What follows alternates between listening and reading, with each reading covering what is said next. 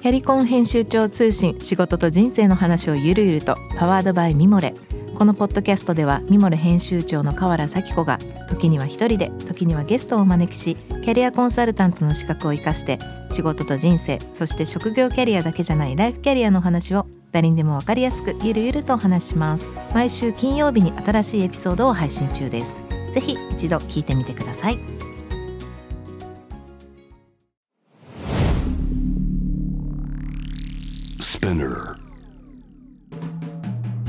ナビゲーター中道大輔です。Vision to the Future with Forbes Japan。このポッドキャストは物、こと人の魅力を引き出すことで日本のカルチャーの価値を再定義し、世界と共有するコミュニティプログラムです。ショートコンテンツ Vision to the Future Stories と題して毎週水曜日、金曜日に Forbes Japan よりピックアップしたニュースをお届けしております。今回は、えー、月曜日のゲストトークにも、えー、参加いただきました株式会社杉本商店の代表取締役杉本和秀さんとともにお送りしたいと思います。杉本さんよろしくお願いします。よろしくお願いします。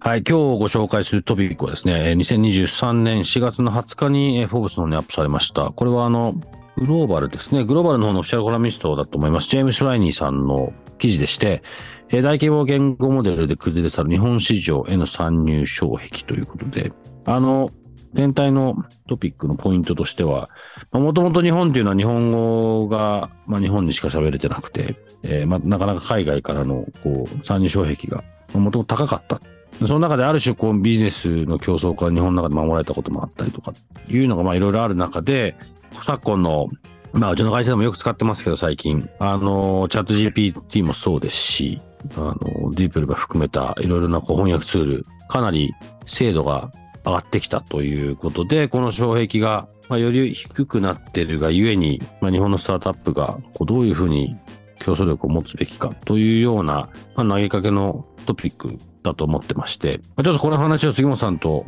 あのー、したかったのはですね、まあ、どちらかというと、この記事は日本に入ってくる方の話で、まあ、なってるんですけど、まあ逆に言うと、出るっていうことに対しての、あの、まあ杉本さんたちがやられてるような、国外にチャレンジしていくっていうことに関しても、そのもともとおそらく英語というか言葉、文化に対するこう、壁は高かったところから、まあ少し低くなっていくっていうのは、まあ同じだと思うんですけど、こういったその、なんていうんですかね、こう、なかなかその国際競争競争っていうのが激化していくだろうという中で、デジタルというプラットフォームもそうですし、世界がだんだんやっぱ繋がってるっていう状況もそうだと思いますが、この記事自体は、杉野さんはどどんなふうにこう考えられた、捉えられましたかね？そうですね、これ読むと、まあ、ますますやっぱりその、うん、日本国内だけでこうビジネスをこう持続させていくっていうのは、ちょっと今までとは違うフェーズになってるんだろうなっていうのは、すごく感じますね。うん。まあ、そのなんて言うんでしょうね、今までだったらその、まあ、自分たちのその国の中で、まあ、その自分たちの言語を使って、それだけでこう、施設が OK だったところに、まあ、要はそれをあの日本語が使えないということで参入の障壁になっていたところが突然やってくる、まあ、やってきやすくなってますよということだと思うんですね。うんうんそうすると、逆を言うと、今度は僕たちはやっぱりもっとその外に出ていける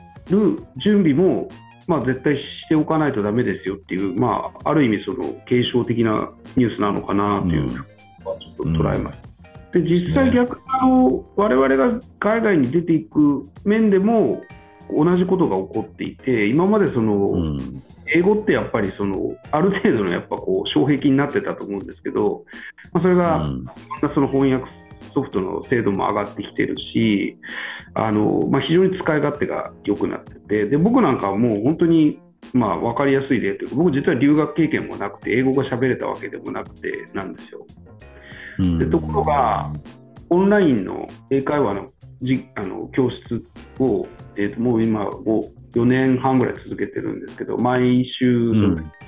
英語を習うっていうのをずっとやってるんですけど、うん、それでなんとかそれなりには、まあ、流暢には喋れないけど伝えたいことはなんとなく伝わるぐらいまではなんとか、うんうん、まあ、非常にそういうなんて言うんでしょうね。その留学しないと英語は喋れないとかそういう書き力が完全になくなってるなっていうのは肌で感じてますそうですよねあのすごく難しいと思うんですけど例えば昔よくありました、イタリア人とか、英語綺麗に喋んなきゃいけないなんて、これっぽっちも思ってないですけど、普通に心から道で女性をナンパしてますからね。日本人もそうですし、あの、海外に行ってもそうですけど。だから、なんだろうな。伝えたいことがあることの方がよっぽど大事と思うんですよ。綺麗に英語喋るより。なんとなく単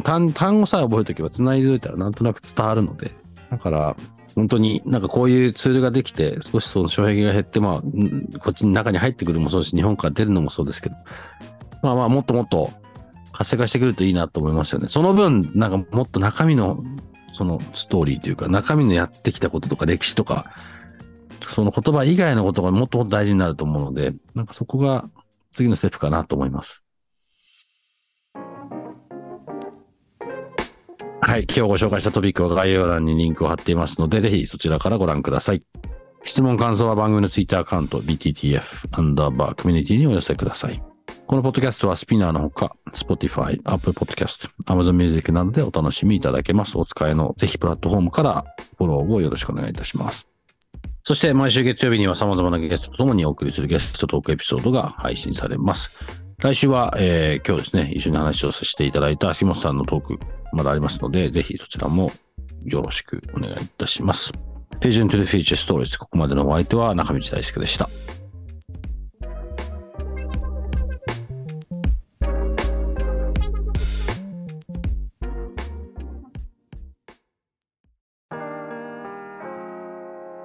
美容家の神崎めぐみと編集者の大森洋子でお届けする雑談ポッドキャスト「ウォンと私のお名前なんての?